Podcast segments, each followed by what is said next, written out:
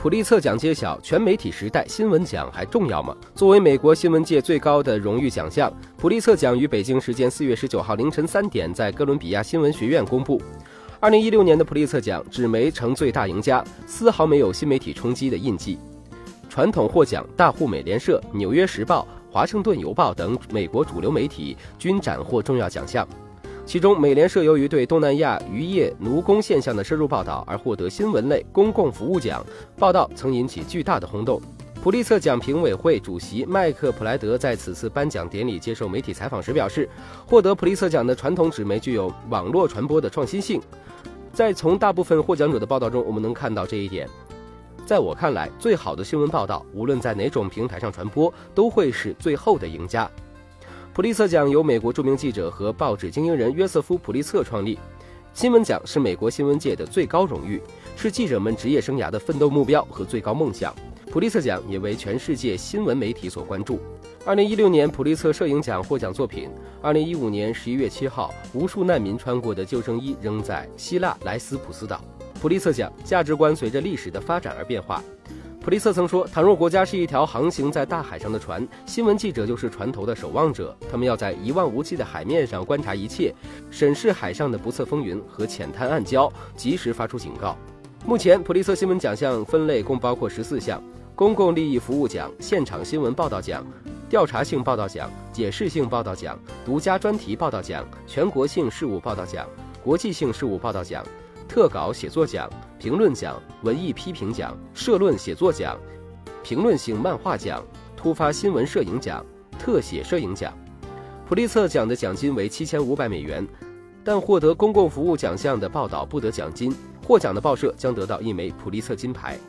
普利策奖的价值判断也随着历史的发展而有所变化。现在的普利策奖接纳更广泛的题材，例如同性恋、艾滋病和女权主义等主题，而这些题材在六十年代则是禁区。这一角度也反映了普利策奖永恒不变的标准，便是对美国主流价值的折射。因为这些题材获奖的时候，都是其价值观已经被主流社会所容纳的时候。总之，普利策奖作品是美国的主旋律作品，它维护政府的内政外交政策。宣扬美国社会的文化传统与道德观念。说完美国的新闻奖，再来说说我国的新闻奖。我国新闻奖主要有中国新闻奖和长江韬奋新闻奖，评选对象分别是新闻作品、记者和编辑。中国新闻奖是由中国记协主办的全国性综合年度优秀新闻作品最高奖，也是经中共中央宣传部批准常设的全国性新闻奖。范长江新闻奖是中国记协主办的全国中青年记者标准优秀成果最高荣誉奖，也是经中共中央宣传部批准常设的全国性新闻奖。主要评选对象是中青年记者，每两年评选一次。